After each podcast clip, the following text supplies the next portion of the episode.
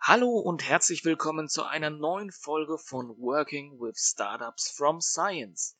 Mein Name ist Bartosz Kaidas und ich freue mich auf diese Folge, denn in dieser Folge geht es vor allem um das Kapitel Nummer 3, dem Markt und dem Wettbewerb, für den Exist Gründerstipendium Antrag und in dieser How-To-Reihe gebe, gebe ich euch ein paar Tipps und Tricks, wie ihr diesen Antrag hoffentlich erfolgreich schreibt. Ich freue mich sehr auf dieses Kapitel dann, denn es ist ein wirklich ziemlich spannendes Kapitel und es entstehen in diesem Kapitel sehr, sehr viele Fragen und ich hoffe, dass dieses Kapitel euch die ein oder andere Frage beim Schreiben wirklich dann auch beantwortet und viel Spaß damit. Ja, das ist hier die vierte Folge dieser How-To-Reihe Exist Gründerstipendium How-To und wir nehmen uns heute das dritte Kapitel vor und vorher in den vorherigen Podcasts findet ihr auch ähm, einen Podcast zur Executive Summary zum Kapitel 1, zum Kapitel 2 der Geschäftsidee und hier eben dem Markt und dem Wettbewerb. Wir gehen hier jetzt nochmal näher auf die Unterkapitel ein, nämlich 3.1 der Marktsituation. Wir schauen uns das Alleinstellungsmerkmal und den Kundennutzen an unter 3.2, auch den Wettbewerb unter 3.3 und am Ende noch den Markteintritt unter 3.4. Das sind unsere Themen für heute und ich plaudere sozusagen aus dem Nähkästchen für euch. Die Tipps, die euch, die ich euch hier gebe, würde ich eins zu eins in der Beratung so weitergeben. Ja, 2017 habe ich sieben Gründerstipendien eingereicht und alle sieben wurden davon bewilligt und konnte dadurch eine hundertprozentige Förderquote an der TU Darmstadt erreichen, was mich wirklich sehr, sehr gefreut hat. Und diese Tipps und Erfahrungen möchte ich an euch weitergeben, damit ihr vielleicht die Wahrscheinlichkeit steigern könnt auf eine positive Bewilligung. Ja, los geht es mit dem dritten Kapitel, dem Markt und dem Wettbewerb. Ja, dieses Kapitel ist traditionell immer eins der am häufigsten frequentierten Kapitel, die mich mit, mit Fragen erreichen weil es von, von Wissenschaftlerinnen und Wissenschaftlern nicht per se die Ursprungsmaterie ist, in der sie sich bewegen. Und es ist auch völlig in Ordnung, denn wir haben, stehen den Wissenschaftlerinnen und Wissenschaftlern hier mit Rat und Tat zur Seite, um eben herauszufinden, wie ist denn das Marktpotenzial dieser einzelnen Ideen oder der Geschäftsidee an sich und welche Möglichkeiten gibt es da dazu. Unter der Überschrift ähm, 3.0 Markt und Wettbewerb muss man nichts schreiben. Man kann aber, wenn man möchte, nochmal äh, Dinge aufgreifen, nochmal auf die Hook zurückkommen oder eben vorhergehende Kapitel ganz einfach einleitend nochmal erwähnen. Aber zwingend ist es hier nicht, dass man nochmal einen Absatz schreibt oder dergleichen unter der Überschrift 3.0. Interessanter wird das Ganze erst bei der Marktsituation, nämlich 3.1. Ja, was hm, ist der Sinn überhaupt dieser, dieses Kapitels, dieser Marktsituation? Was möchte man von euch hier lesen oder hören? Im Grunde ist es so, dass man hier eben ähm, ein Gefühl dafür bekommen möchte, wie äh, habt ihr euch den Markt zukünftig vorgestellt oder wie habt ihr euch eure Geschäftsidee in einem Markt vorgestellt.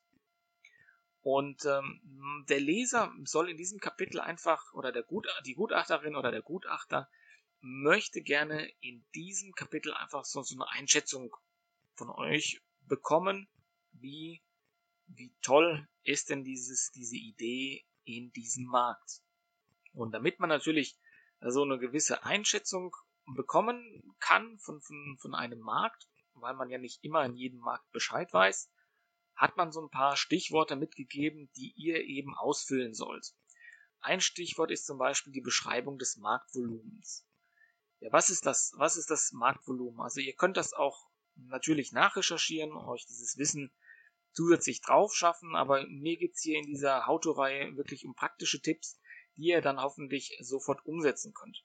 Also wer Interesse hat an weiteren Definitionen, googelt das einfach mal. Mit Google kommt man da schon ziemlich weit. Natürlich kann man auch zu einem Fachbuch greifen. Das sollte hier auch noch erwähnt werden. Ja, aber für uns reicht es, wenn wir eben definieren, was bedeutet für Exist jetzt dieses Marktvolumen oder was möchte man hier lesen bzw. hören.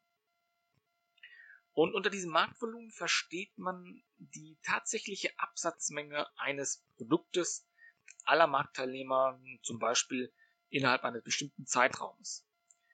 Und äh, übersetzt kann man sagen, dass man sich einfach fragt, wie viele Einheiten können von einem Produkt, das ihr herstellt oder das jemand anderes herstellt oder eben einer Dienstleistung umgesetzt werden. Also alle Verkäufe eines Produktes in einem Gesamtmarkt bildet das Marktvolumen ab. Und das können ganz viele, ganz viele mh, hm, unterschiedliche Dinge sein. Denn man kann dieses Marktvolumen aus verschiedenen Blickwinkeln betrachten. Zum Beispiel kann man sagen, geografisch bezogen, also auf einen Kontinent, auf Länder äh, oder auf andere eben geografische Gegebenheiten. Man kann aber auch das Marktvolumen auf eine bestimmte Zielgruppe definieren. Alle Jugendlichen, alle Erwachsenen, alle Rentner, wie auch immer. Also ergeben sich verschiedene Möglichkeiten. Ich versuche euch dieses Marktvolumen-Thema an einem Beispiel deutlich zu machen, wie man sowas darstellen könnte. Also, ihr habt zum Beispiel ein eigenes Elektroauto entwickelt. Und jetzt möchtet ihr herausfinden, wie groß ist denn eigentlich mein Umsatzpotenzial bzw. mein Marktvolumen, in dem ich mich bewege. Und um dieses Marktvolumen zu berechnen oder berechnen zu können, solltet ihr natürlich Hersteller wie Tesla, wie BYD äh, und andere Autohersteller, die eben auch Elektroautos anbieten, screenen und denen ihre Umsätze, die sie mit Elektroautos machen, zusammen addieren, zusammenrechnen. Und dann, wenn ihr die Hersteller dann rausgesucht habt, dann habt ihr eine, eine ganz große Zahl. Und dann könnt ihr sagen, also das ist das gesamte Marktvolumen. Also auf der Erde, weltweit, international betrachtet, gibt es eben ein, ein Volumen, das von irgendwelchen Leuten ja gekauft wird, abgenommen wird. Und von diesem Gesamtvolumen äh, ist das eben die Beschreibung wo ihr euch da ansiedelt. Und man kann natürlich sehen oder sich anschauen, wo wird denn das meiste umgesetzt, im amerikanischen Bereich, im europäischen Bereich. Ja? Also da kann man schon erste Aussagen äh, schon ganz gut ableiten. Aber ihr zählt dann einfach alles zusammen von, den, von, den, von, den, von den Herstellern, die ähnliche Produkte in einem Markt umsetzen. Wenn die Unternehmen, die ihr recherchiert oder die auch in diesem Markt aktiv sind, mm, börsennotiert sind, dann ist es relativ einfach, auf diese Umsatzzahlen zu kommen. Oder einfacher, sage ich jetzt mal. Ich empfehle euch dann einfach die Webseiten, die Unternehmenswebseiten aufzurufen und unter Investor Relations gibt es meistens sehr viele Informationen zu den Geschäftsberichten, zu den Umsatzzahlen, äh, vielleicht habt ihr das mal gehört mit Tesla. Man hört es ja immer, wie, wie, sind, wie sehen die Umsatzzahlen aus, was erwarten sich Investoren davon. Und da kriegt man ein relativ gutes Gefühl, was sind denn so, so Zahlen und Mengen, die jetzt momentan am Markt einfach abgesetzt werden können. Auch Seiten wie OnVista oder dergleichen, so Finanzseiten, eignen sich sehr gut, um diese Zahlen herauszufinden. Oder auf statista.de oder dergleichen also nutzt wirklich vielfältige Quellen und Möglichkeiten, diese Zahlen zusammenzutragen, zu konsolidieren, damit ihr auch ein Gefühl dafür bekommt, wie groß ist denn mein Markt? Ja, also ist das ein kleiner Markt äh, mit wenigen Millionen oder ein Riesenmarkt mit mehreren Milliarden ähm, äh, ja, Euros, Dollars, wie auch immer, äh, in dem ihr euch bewegt.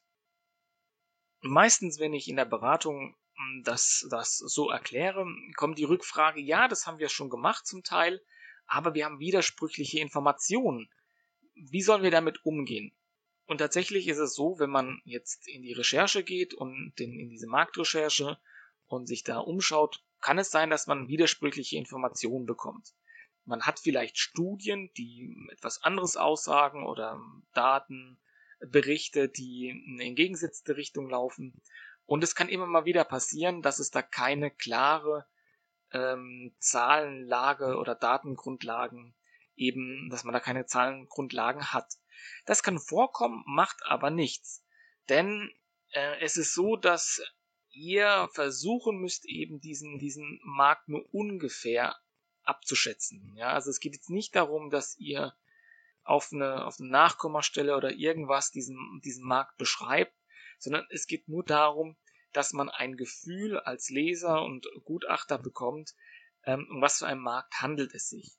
Also der Anspruch, das jetzt äh, hinunter oder heraus zu recherchieren, auf welche oder wie genau der Markt dann ist, das würde ich euch hier an der Stelle nicht empfehlen für diesen Antrag, weil da reicht auch der Platz von den Seiten nicht aus, um das so detailliert zu machen. Das könnt ihr natürlich machen für euch selbst, aber für den Antrag ist das vollkommen ausreichend, wenn ihr hier ähm, den Markt grob beschreiben könnt und die Anzahl der, der Absatzmenge oder dieses Volumen dann ja, beschreibt. Ja, am Ende dieses, dieses Kapitels oder dieses, dieses Thema Marktvolumen äh, sollte man als Leser verstehen können, wie groß euer Markt ist, um ein Gefühl zu bekommen, ist es ein kleiner, großer Markt, mittel, wie auch immer. Und auch da sollte man abschätzen können, wie wahrscheinlich es ist, dass ihr eben von diesem Gesamtmarkt so ein Stückchen Kuchen abbekommen könnt.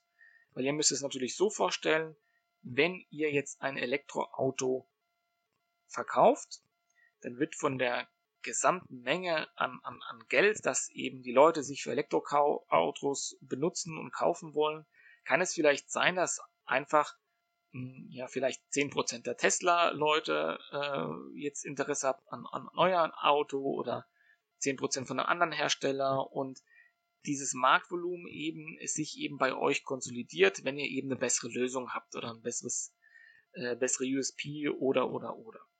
Also das bedeutet, dass von diesem, von diesem Gesamtmarkt eben da ein Teil des Kuchens für euch dann abspringt, wenn ihr eben einen entsprechenden Mehrwert aufweisen könnt. Ja, in diesem Abschnitt eignen sich besonders so Tortendiagramme, um diesen, um das Marktvolumen darzustellen oder eben andere Darstellungsweise Balkendiagramme etc. Je nachdem, was ihr für einen Geschmack habt oder was ihr auch gerne seht, eignen sich eben solche, solche äh, grafischen Darstellungen hier den Markt darzustellen. Und ich empfehle euch das auf jeden Fall, weil reiner Fließtext äh, beschreibend ist etwas ja trocken und schwierig auch zu lesen. Wenn er dann in, in mehreren Abschnitten dann viele Zahlen einfach nennt, ist so, eine, so ein Diagramm, so ein Schaubild ganz gut, um einfach nochmal das Ganze zusammenzufassen. Und dieser Abschnitt sollte nicht länger oder kann ruhig bis zu 1,5 Seiten lang werden.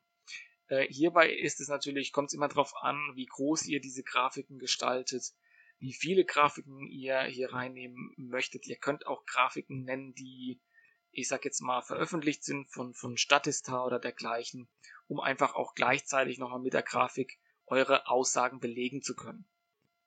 Ja, dann kommen wir zu den Marktsegmenten.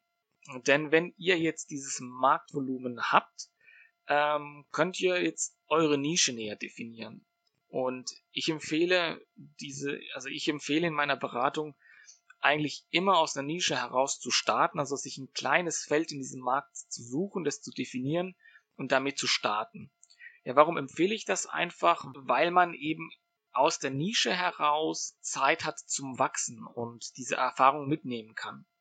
Und das hilft vielen Startups, weil am Anfang natürlich in der äh, Nische, wenn man sich darin bewegt, spricht man mit sehr vielen Kunden und arbeitet sich Stück für Stück immer weiter aus in dieser Nische und kann dann letztlich auch mit dieser Erfahrung dann groß werden.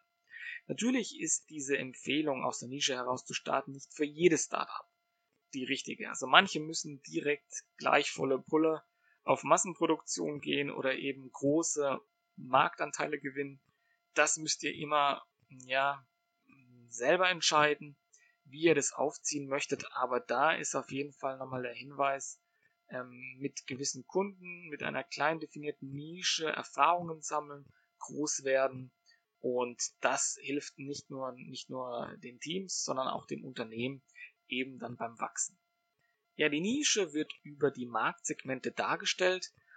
Das bedeutet, dass man sich als Marktsegment unterschiedliche Parameter aussuchen kann. Zum Beispiel könnte ein Marktsegment eine bestimmte Zielgruppe sein oder bestimmte Geschäftsfelder. Hm, ja, auch Teilmärkte sind möglich. Äh, es geht immer darum, dass man jetzt von dieser Gesamtheit des, des Marktes letztlich äh, sich ein, ein Teil aussucht, wo man mit seinem, mit, wo man seinen Markt näher definiert. Und bei diesem Elektroauto könnten zum Beispiel eine Schiene oder eine Marktnische sein, irgendwie, ähm, ja, ihr habt, ihr macht einen Roadster oder irgendeinen Supersportler oder sowas als Elektroauto und ihr möchtet irgendwie ähm, äh, vermögende, ja, weiß ich nicht, Männer ansprechen. Ja? Und, äh, und dann schränkt ihr letztlich dieses euer Marktsegment auf diese Gruppe ein. Das ist möglich und kann natürlich auch abgebildet oder abgeleitet werden von dem äh, Marktvolumen, das ihr vorher beschrieben habt. Und so sollte das auch von, von der logischen Aufbau von dieser Kette auch entsprechend sein. Also wir werden gleich nochmal das Beispiel weiter ausbauen. Bei dieser Beschreibung von den, von den Nischen und dergleichen ist es wichtig, dass ihr den Gesamtmarkt oder dieses, dieses Marktvolumen nicht aus den Augen verliert. Denn es muss hier auch so eine gewisse Plausibilität vorhanden sein. Wenn ihr jetzt ähm, die Nische zu klein macht, dann besteht die Gefahr, dass äh, der Gutachter oder die Gutachterin anzweifeln, ob dieser Markt groß genug ist. Wenn er jetzt zum Beispiel sagt, jetzt wir hatten dieses Beispiel mit diesen Elektroautos, wenn er jetzt sagen würde zum Beispiel, wir bieten ein Elektro an, speziell für Fahranfänger. So, vielleicht gibt es da Zahlen vom, vom Statistischen Bundesamt, wie viele äh, jährlich, wie viele Fahranfänger gibt es, beziehungsweise man könnte es auch von den Geburts äh, von den Geburtszahlen einfach hochrechnen, dass man sagt, in 18 Jahren oder in 16 Jahren, in 17 Jahren gibt es entsprechend äh, die, die, die Anzahl an ähm, Führerschein-Neulingen. Und wenn man jetzt von dieser Argumentationslage kommt und sagt, okay, Führerschein-Neulinge sind meine, meine Zielgruppe, dann kann man das vielleicht gut runterrechnen und hat dann eine gewisse Zahl, auch pro Jahr und dergleichen. Aber natürlich zweifelt man die Zahlungsbereitschaft beziehungsweise die, die Zahlungsfähigkeit von dieser Zielgruppe an. Denn vielleicht kostet euer Auto 60.000 und mehr und die Frage wäre natürlich, wer von so Führerscheinneulingen könnte sich so ein Auto leisten? Und das müsst ihr einfach beachten. Wenn ihr eine Zielgruppe oder eine Nische definiert, dann müsst ihr auch entsprechend eurer Definition zahlungsfähig sein und auch euer Produkt abnehmen können. Denn rein nur auf schöne Zahlen zu kommen, bringt nichts. Wenn ihr auch sagt, irgendwie, wir wollen ganz viele ansprechen, die haben aber nur einen Euro in der Tasche, unser Produkt kostet schon 90 Cent, dann ist auch da die Frage, wie könnt ihr diese, diese, diese, dieses Potenzial einfach ausnutzen. Also achtet hier auf eine plausible Argumentationskette, die sich eben schön aus diesem Marktvolumen ableiten lässt, dann auf dieses Marktsegment runterbrechen und dann eben eine schöne ja ein schönes Marktsegment präsentieren, das, das genügend Potenzial bietet für euch, diesen Markt abzuschöpfen. In diesem Zusammenhang gibt es auch eine schöne Darstellung, nämlich Tam Sam Som. Und ich werde jetzt nochmal näher darauf eingehen, was das bedeutet und entsprechend noch ein paar Hinweise geben.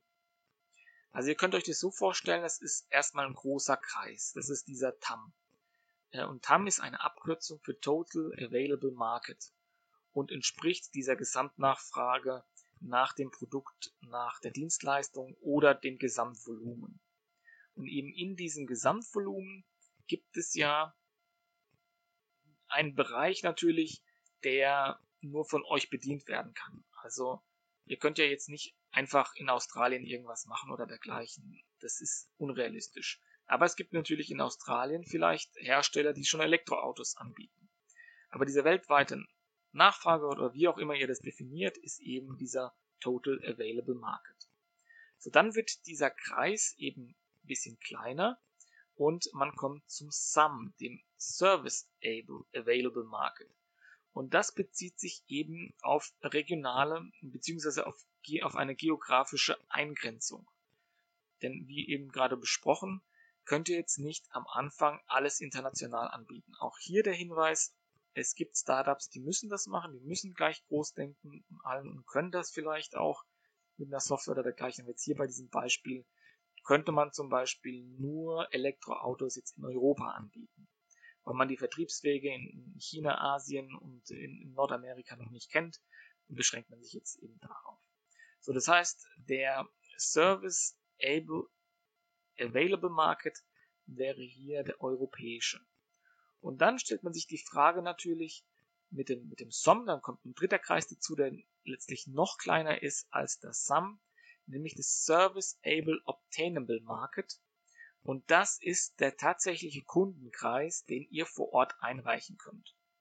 Und ich übersetze den letzten Punkt immer, also SOM, ähm, der Service Able Obtainable Market, das ist eure Kundenliste, die ihr, ihr erstellt, um letztlich in dem Exist-Projekt starten zu können und die Leute abzutelefonieren oder eben anzumailen oder dergleichen. Also diese Liste ist das, was rauskommt, was bei euch ein gewissen Marktpotenzial hat. Und so ein Runterbrechen des Marktes äh, solltet ihr auf jeden Fall für euer Business tun. Das ist nicht nur für den Exist-Antrag gut, sondern auch später für euer Unternehmen, wenn ihr dann soweit seid und gegebenenfalls neue Märkte einsteigen möchtet oder eben neue Produkte rausbringt, um einfach so eine Marktpotenzialanalyse durchzuführen.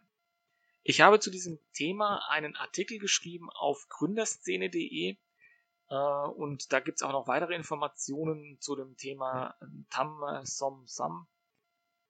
Und äh, wenn ihr meinen Namen googelt äh, oder eintippt und Gründerszene dazu schreibt, dann werdet ihr sehr, sehr schnell fündig und könnt euch diesen Artikel dann auch durchlesen.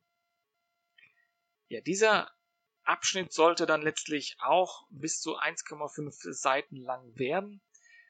Hier ist es wichtig, natürlich auf eure Darstellung des, dieses, dieses Absatzes und dieser Marktzahlen. Das ist sehr, sehr wichtig, dass hier eben ein gutes Gefühl vermittelt wird, wie ihr das runtergebrochen habt. Ja, beim prognostizierten Marktwachstum und dem Marktpotenzial ist es wichtig einfach, dass ihr belegen könnt, wie sich euer Markt in Zukunft äh, entwickeln wird. Und dazu gibt es ähm, immer wieder Veröffentlichungen von äh, Beratungsinstituten oder von Studien. Und da gibt es viele verschiedene Quellen, die eine Einschätzung geben, wie sich der Markt zum Beispiel für Elektroautos entwickeln wird. Und nehmen wir jetzt mal an, dass äh, bei diesem Elektrobeispiel, um zu bleiben, äh, kann man davon ausgehen, dass eben durch verschiedene Gesetzesänderungen oder dergleichen sich dieser Elektromarkt in, in Zukunftsmarkt äh, momentan darstellt und immer mehr äh, Elektrofahrzeuge verkauft werden könnten. Das bedeutet, vielleicht kann man da sogar mit zweistelligen Wachstumsraten rechnen oder einstelligen Wachstumsrahmen oder oder oder. Also wichtig ist, dass man jetzt als Leser den Eindruck gewinnt, man hat jetzt einen Markt, den habe ich jetzt verstanden, den die Gründer adressieren möchten, auch die Marktsegmente. Und jetzt verstehe ich, aha, die Gründer befinden sich in einem Wachstumsmarkt. Also da ist sehr, sehr viel Potenzial drin, weil das Thema noch so neu ist. Negativbeispiel wäre zum Beispiel, dass ihr jetzt einen Dieselmotor entwickelt habt, habt, der drastisch verbessert wurde von euch. Und jetzt ist aber die Annahme, dass die Dieselmotoren natürlich jetzt nicht so gefragt sind, also auch jetzt hier aus der deutschen Perspektive. Hier haben wir momentan auch mit, mit sinkenden Verkaufszahlen eben zu rechnen und dieser Markt wird dann wahrscheinlich nicht mehr ähm, ja, ein Wachstumsmarkt sein. Also das solltet ihr einfach beachten. Welche Potenziale bietet so ein Markt? Ist es ein aufsteigender Markt? Ist es ein Trendmarkt? Äh, wie viel, wie viel bewegt sich da in diesem Thema? Und das ist jetzt endlich nochmal, um dieses Gefühl zu komplementieren äh, von eurem Markt. Wo bewegt ihr euch da? Das dient zum einen auch dazu, dass man als Leser den Eindruck gewinnt, wie, wie viel Potenzial steckt darin, also wenn ich jetzt ein Exist-Projekt fördere und es ist ein, ein Wachstumsmarkt, dann könnte man davon ausgehen, dass ihr als, also nach Exist dann gute Karten habt, da weiter in dem Markt zu bestehen, weil das Thema interessant ist, weil die Nachfrage da ist und ihr eben dadurch einen gewissen Mehrwert dann erzeugt auch und mit diesem Markt dann eben auch nach Exist weiter existieren könnt. Ja, auch hier so eine bis eineinhalb Seiten wäre ganz gut, wenn ihr das beschreiben würdet oder könnt. Und das hängt natürlich auch nochmal der Hinweis davon ab, wie viele Schaubilder ihr benutzt und was für Schaubilder und dergleichen. Ja, das Alleinstellungsmerkmal und der Kundennutzen. Das ist auch relativ spannend, weil eben das Alleinstellungsmerkmal und der Kundennutzen zwei verschiedene Punkte sind, die ihr getrennt voneinander darstellen solltet. Denn das Alleinstellungsmerkmal, das nennt im ersten Schritt erstmal nur die Dinge, die kein anderer vor euch kann. Und das können zum Beispiel Eigenschaften des Produktes sein, ähm, also zum Beispiel die Technologie oder eben auch das Team. Und was ich sagen möchte, ist, dass es nicht immer technische Alleinstellungsmerkmale sein müssen, sondern es könnten auch sogenannte, in Anführungsstrichen, weiche Faktoren sein, die als Alleinstellungsmerkmal auch aufgezählt werden können. Und was kann jetzt so ein Alleinstellungsmerkmal sein? Also das könnte natürlich jetzt Patent, ein Patent sein auf ein Verfahren, das kein anderer hat, oder auf ein Produkt ein Patent.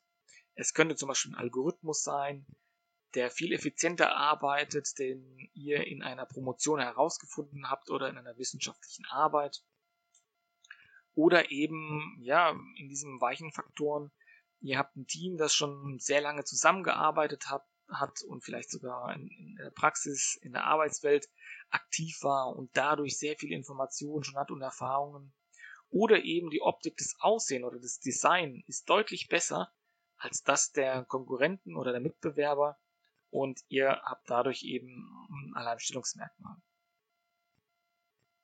Meine Empfehlung ist, dass ihr diese Alleinstellungsmerkmale als Bullet Points in ganz kurzen Absätzen erläutert und benennt.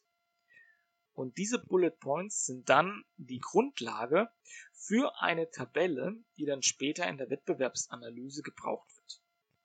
Wie könnte so eine Tabelle aussehen? Also in der ersten Spalte schreibt ihr zum Beispiel euer Alleinstellungsmerkmal rein, die euer Produkt oder eure Dienstleistung hat eben aus eurer Sicht.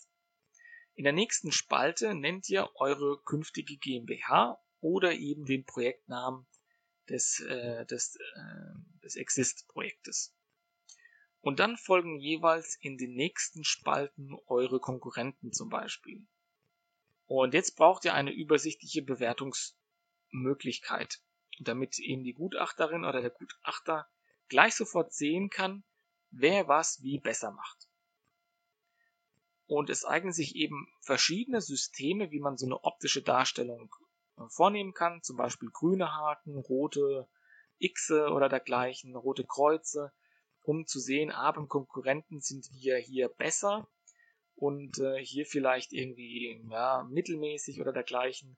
Das kann man auch zum Beispiel mit Minus, Kreis und Plus ähm, ja, erzeugen, sozusagen so eine Über Übersicht. Und wichtig ist eben hier, dass man schnell einen Überblick bekommt über die Marktteilnehmer und eben über diese Alleinstellungsmerkmale einen Überblick. Ja, beim Kundennutzen ist das etwas anders, denn beim Kundennutzen wechselt ihr die Perspektive zum Kunden hin. Und der Kundennutzen beschreibt immer die Vorteile, die der Nutzer oder eben der Kunde, der bezahlt, von eurem Produkt bzw. eurer Dienstleistung hat also Alleinstellungsmerkmale erwähnt, die Vorteile, die das Produkt jetzt an sich mitbringt. Ja, es ist besser, schöner, technologisch besser, wie auch immer. Und die Vorteile, die Kunden, der Kunden nutzen, sind die Vorteile, die der Nutzer hat. Also irgendwie, ähm, er kann schneller ein Programm öffnen, er kann irgendwie schneller von A nach B kommen oder oder oder. Wichtig ist, dass ihr das eben aus den Augen des Nutzers oder des Kunden beschreiben könnt, was für Vorteile er hat. Und da könnte zum Beispiel so eine bessere Qualität ausschlaggebend sein für den Nutzer, eine höhere Effizienz, Effektivität bei einer Arbeit oder einer Handlung, ein Zugewinn, Mehrwert oder eine Einsparung. Und hier solltet ihr auch relativ detailliert werden, wenn es zum Beispiel Einsparungen gibt. Und als Nutzer oder der Kundenvorteil wäre dann entsprechend, wenn ihr, wenn ihr behauptet, ja, mit meiner Lösung kann man, weiß nicht, 10.000 Euro pro Tag, pro Monat, pro Jahr irgendwie einsparen, dann solltet ihr, in, wenn es um Einsparungen geht, geht auf jeden Fall so eine Amortisationsrechnung aufstellen. Das bedeutet, wann oder in wie vielen Jahren, Monaten, Tagen hat sich mein Kauf von eurem Produkt gelohnt? Denn diese Einsparung von 10.000 Euro, die müsst ihr irgendwie aufrechnen oder dergleichen. Das bedeutet, ihr, ihr produziert ja was, das kostet ja Geld und der, der Kunde hat den Vorteil, dass er 10.000 Euro zum Beispiel spart. Und wenn er jetzt zum Beispiel 30.000 Euro dafür bezahlen muss, dann ist im fiktiven Beispiel in drei Monaten diese 30.000 äh, Euro wieder eingeholt. Und das, so eine, so eine Amortisationsrechnung solltet ihr auf jeden Fall aufstellen, wenn es um Einsparungen geht. Damit man auch, ja, so ein Gefühl dafür bekommt, ist eure Lösung jetzt zu teuer oder ist sie zu billig? Ja, also wenn ihr dann ähm, Dinge kauft, also im, im, im Bereich der IT oder dergleichen, da sind Amortisationszeiten von eineinhalb Jahren, äh, die sind da ja fast schon muss, weil die technologische Entwicklung so schnell ist, dass man fast für bestimmte Aufgaben ja gar keinen, gar keinen Rechner mehr kauft, weil er schon morgen wieder alt ist. Und wenn ihr da keine guten Amortisationszeiten habt in, in gewissen Bereichen oder Märkten, kauft man das einfach nicht ab, weil man einfach sagt, okay, das dauert zu lange, bis dahin gibt es eine neue Technologie, die ist noch schneller als, als eure. Also das muss eben auch dann in gewissem Rahmen sein, die der Kunde als, als Vorteil wirklich wahrnehmen kann. Und in diesem Kundennutzen solltet ihr auf jeden Fall auch euren, ja, die, die, den Preis eures Produktes nennen in diesem Zusammenhang. Ich erlebe das sehr oft, dass dieser Preis ziemlich spät erwähnt wird. Ich weiß auch nicht, warum das so ist, ob man sich da jetzt irgendwie nicht, nicht festlegen möchte oder dergleichen. Aber hier geht es darum, dass ihr mit diesem Preis den schon benennt und sagt, also unser Produkt, Dienstleistung wird so viel kosten und das wird auch vielleicht wahrscheinlich vom Markt so angenommen. Ja, kommen wir zum Wettbewerb. Und in diesem Abschnitt gibt es mehrere Möglichkeiten, wie man diesen Abschnitt aufbaut.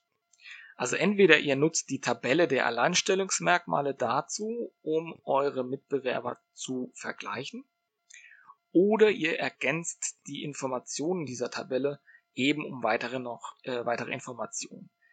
Ihr könnt auch dieses Kapitel Wettbewerb und Alleinstellungsmerkmale und dergleichen eben auch zusammenfassen in so einer Art Konkurrenzanalyse, je nachdem, wie ihr das aufbauen wollt. Also das steht euch frei. Da könnt ihr auch wirklich nach Gusto einfach äh, selbst entscheiden, was euch da am besten liegt.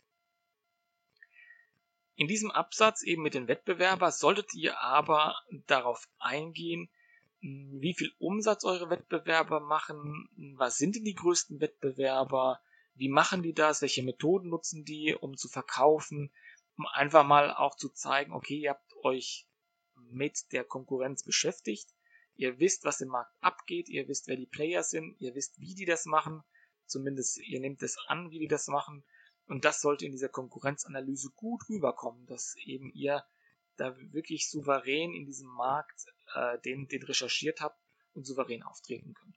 Und auch hier ist es vielleicht gut, wenn ihr Geschäftsberichte liest äh, in den Branchen, Bereichen, wo ihr euch äh, zukünftig, äh, wo ihr zukünftig eure Produkte verkaufen möchtet, und auch da in diesen Geschäftsbriefen, in dem Brief an den Aktionäre, da gibt's auch immer Einschätzungen, Meinungen vom Vorstand oder von den Geschäftsführern. Und da kann man schon ein paar Sachen ableiten, einfach auch für das eigene ähm, Unternehmen.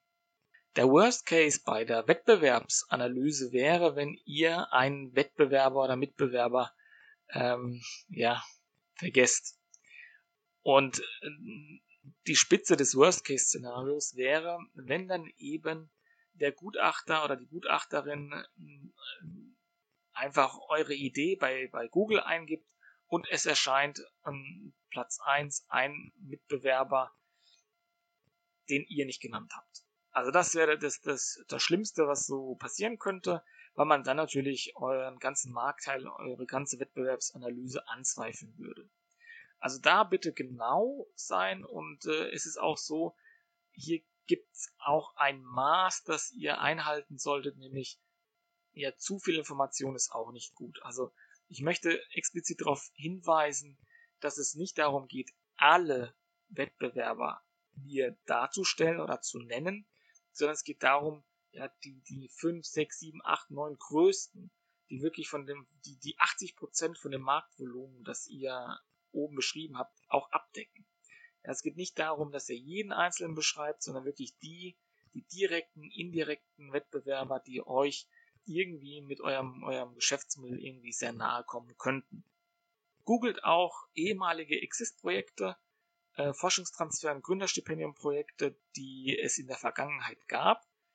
Denn auch da ist es manchmal so, jetzt wurden halt sehr, sehr viele Themen auch gefördert und man sollte sich auch zu den anderen Exist-Themen auch gut abgrenzen können. Ja, weil sonst ist auch die Frage, was macht ihr denn besser, was andere schon von euch auch eben gemacht haben. Und das ist mal ganz gut, wenn ihr eben auch die ehemaligen Exist-Projekte screent. Je nachdem natürlich, wie ihr euch entscheidet für die Tabelle oder für den Text, ist das Ganze schon in einer Seite relativ gut äh, abgehandelt. Also hier bei der Wettbewerbsanalyse, ja, das schwankt je nachdem, ob ihr das kombiniert oder einbauen möchtet. Aber äh, mit dieser Seite will ich euch einfach mitgeben, dass ihr nicht zu ausführlich ähm, oder zu, zu detailliert äh, das Ganze darstellt, sondern wirklich nur die wichtigsten Mitbewerber und, und Wettbewerber eben nennen sollt. Ja, dann auch ähm, gibt es ein weiteres Thema, nämlich zum Markteintritt. Und in diesem Abschnitt ist es wichtig, dass ihr kompakt darstellen könnt, wie ihr eben mit eurem Unternehmen starten möchtet. Und dabei solltet ihr die ersten Schritte eures Unternehmens gut beschreiben können. Warum macht man das? Man möchte sich einfach so ein Bild ein fundiertes Bild machen. Wie sieht das eben aus? Habt ihr eure Zielgruppe gut beschrieben? Und es reicht einfach nicht zu sagen, irgendwie, alle Bürger eines Landes sind meine Kunden. Ja, das ist also zu wenig.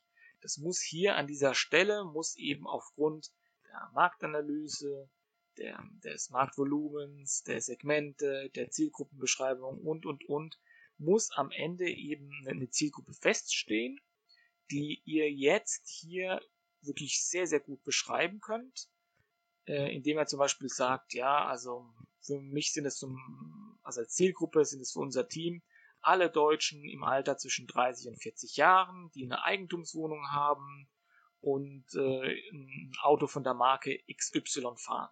Das ist, das ist unsere primäre Zielgruppe, weil wir die vielleicht zum Wechsel zu einem Elektroauto irgendwie äh, bringen können oder dergleichen. Vereinfacht gesprochen ist es so, dass je mehr ihr eure Zielgruppe einschränkt oder, oder detaillierter beschreibt, ähm, desto präziser könnt ihr eben in diesem Markt mit dieser Zielgruppe arbeiten und eben auch ähm, diese Zielgruppe adressieren. Und auch hier nochmal der Hinweis, dass die Zielgruppe, die ihr hier jetzt beschreibt, also, also beziehungsweise den Markteintritt mit der ersten Zielgruppe, die ihr vornehmen möchtet oder adressieren möchtet, die müsste natürlich auch oben in eurer Argumentationslinie irgendwo vorhanden sein. Also es geht nicht, dass ihr oben in dem Text, wenn ihr beschreibt, euer Marktsegment ist jetzt, weiß ich nicht, ähm, bei diesem Autobeispiel die Fahranfänger und jetzt kommen irgendwie die äh, Superreichen, die jetzt euer Produkt kaufen sollen. Also das geht jetzt nicht. Das müsst ihr dann schon eben konkurrent aufbauen und logisch auch aufbauen, damit das auch Sinn ergibt. Also hier achtet bitte darauf, dass ihr die, die Märkte, Zielgruppen und dergleichen nicht einfach vermischt und auch nicht, ähm, nicht falsch darstellt. Wenn ihr eben die Wahrscheinlichkeit für eine Bewilligung erhöhen wollt, dann empfehle ich euch hier an der Stelle schon LOIs einzuholen, schon vorher natürlich, aber in diesem Abschnitt zu erwähnen. Also die potenziellen Kundenpartner, wie auch immer, die solltet ihr hier in diesem Abschnitt ähm, gut erwähnen. Ja, und dann kommen wir auch schon fast zum letzten Punkt, den Eintrittsbarrieren. Also nochmal, vielleicht nochmal ganz kurz. Also nochmal zum Markteintritt. Hier ist es wichtig, dass man eben ein sehr detailliertes Bild davon bekommt, wie möchtet ihr starten. Also ihr habt jetzt die Zielgruppe definiert, ihr wisst, welche Marketingmaßnahmen notwendig sind, ihr wisst, wie viele Leute es da gibt, ihr könnt schon 50 Leute nächste Woche äh, kontaktieren und, und, also es muss sehr detailliert, sehr, wie soll ich sagen, ähm, es sollte sehr souverän wirken, dass ihr wisst, wo ihr hin möchtet und auch das Ganze beschrieben habt, einen Plan habt und hier eben wisst, wo man, wo man anfangen soll, wie man in diesen Markt eintritt. Das soll dieser Abschnitt im, im Gesamten verdeutlichen. Und beim letzten Punkt, den möglichen Markteintrittsbarrieren, will man von euch einfach nochmal so eine gewisse Reflexionskompetenz testen. Also ihr habt das alles super schön beschrieben und dergleichen, dann fragt man sich natürlich, habt ihr auch an alles gedacht? Wisst ihr auch, auf was ihr euch da einlässt? Und jeder Markt hat spezifische Markteintrittsbarrieren. Und entweder ist der Markt zu konservativ oder sehr stark fragmentiert oder es gibt ja zahlreiche Gründe, warum es schwierig sein könnte, ähm, wenn ihr mit dem Vertrieb eures Produktes starten möchtet oder eure Dienstleistung eben eben startet. Das ist wirklich ganz, ganz unterschiedlich und jeder Markt ist da speziell.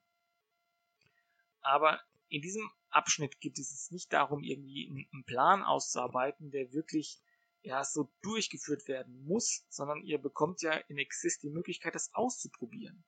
Und das solltet ihr auch nutzen. Also ihr habt euch einen Plan gemacht mit Annahmen natürlich und den möchtet ihr jetzt testen, weil ihr glaubt, dass das am sinnvollsten ist, um in, in einen Markt zu starten. Und selbstverständlich solltet ihr auch die potenziellen Markteintrittsbarrieren nennen, die ihr euch jetzt einfach so im Moment vorstellen könnt.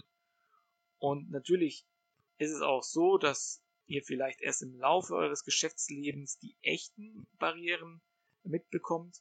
Aber hier seid ihr noch gar nicht am Markt tätig oder nur, nur selten äh, sind die meisten wirklich schon am Markt so weit tätig, dass sie die, die Markteintrittsbarrieren oder die Barrieren genau benennen können. Und hier ist es so, dass ihr eben diese Annahmen, die ihr habt, äh, einfach schon hier aufzählen solltet. Eine Annahme könnte sein, dass äh, ja, durch die starke Fragmentierung ist es schwierig, an die Kunden heranzukommen oder ähm, an, an, an bestimmte Produzenten, Hersteller, wie auch immer. Äh, oder eben, dass ähm, der Markt zu konservativ ist, also im Bereich der Automobilmärkte da sind ja lange Produktionsschritte äh, notwendig. Wenn jetzt, wenn ihr jetzt neues, weiß ich nicht, neuen Zigarettenanzünder entwickelt habt, der viel besser ist, äh, bis der mal in Serie kommt, es dauert einfach ein paar Jahre. Verschiedene Barrieren, die einfach euch im Wege stehen, um in diesen Markt einzutreten. Wenn ihr diese Barrieren genannt habt, solltet ihr auch eben Wege aufzeigen, wie ihr denkt, diese Barrieren auflösen zu können oder zu meistern zu können. Also das solltet ihr auf jeden Fall immer beachten, wenn ihr eine negative Aussage drin habt, dann eben gleich die positive Lösung oder Umkehr beschreiben. Jetzt hier nochmal an einem separaten Beispiel, wie das funktioniert. Also ihr habt jetzt ein Produkt entwickelt, das besonders effizient heizen kann. Und wie kann man diese Technologie am besten am Markt platzieren? Ja, wahrscheinlich eher in Heizungen. Würde man jetzt erstmal annehmen. Doch ihr recherchiert und äh, ermittelt dann eben den Markt und spricht auch schon in Vorgesprächen mit den Leuten oder Herstellern, wie auch immer. Und es hat sich gezeigt, dass der Markt für Heizungen von anderen Herstellern wirklich sehr stark besetzt ist. Und ihr überlegt euch, gut, ja, wer könnte denn jetzt eigentlich so eine neue Heiztechnologie brauchen, wenn die Hersteller mich da nirgends reinlassen, also eine Barriere darstellen. Und dann stößt ihr eben auf einen anderen Zweig, zum Beispiel mobile Heizungsanlagen. Ja, wo genau? Ja, vielleicht in Wohnwagen. Und in diesem Markt gibt es vielleicht nicht so viele Anbieter und die Technologie verhilft eben den Konsumenten, den Endverbraucher, dass sie sogar im Herbst oder im Winter campen können. Ja, vielleicht ist es ein Erlebnis oder ein Need, ähm, das müsstet ihr natürlich noch herausfinden, in einem Markt, der, der besteht, wo eben dieses, diese, diese Heizung notwendig ist. Und je nachdem, wen ihr definiert oder je nachdem, wen ihr identifiziert habt, müsst ihr eben mit den Entscheidern sprechen in diesem Markt. Und das könnte wiederum die Marketing- und Vertriebsstrategie sein. Wie kann man das Interesse von diesen Entscheidern wecken und wie kommt man an potenzielle Kunden? Diese Barrieren und diese Lösungswege solltet ihr hier auch beschreiben. Und natürlich ist dieses Beispiel nicht vollständig, aber ich möchte, dass ihr so ein Gefühl dafür bekommt, wie man eben in diesem Markt oder welche Markteintrittsbarrieren es gibt und was man dadurch eben lösen könnte. So, das war's zum Kapitel Nummer drei, dem Markt bzw. dem Wettbewerb. Natürlich ist es so, dass es jetzt eine ganz kleine Zusammenfassung gewesen von den Inhalten, von den Themen, die ich eben immer mit den Gründerinnen und Gründern bespreche. Und es ist natürlich nicht so, dass man das pauschal auf alle Bereiche runterbrechen kann. Also schaut einfach mal, wie ihr das logisch aufbauen könnt. Das kann ich nur empfehlen. Es muss einfach ähm, souverän wirken, eure Analyse. Es muss einfach, ja, was Handfestes sein. Und ihr müsst wirklich gut darstellen können, dass euer Markt ein Zukunftsmarkt ist, dass ihr jetzt nicht etwas entwickelt habt, was keiner mehr braucht, was keiner mehr will. Und das soll eben hier gut rüberkommen.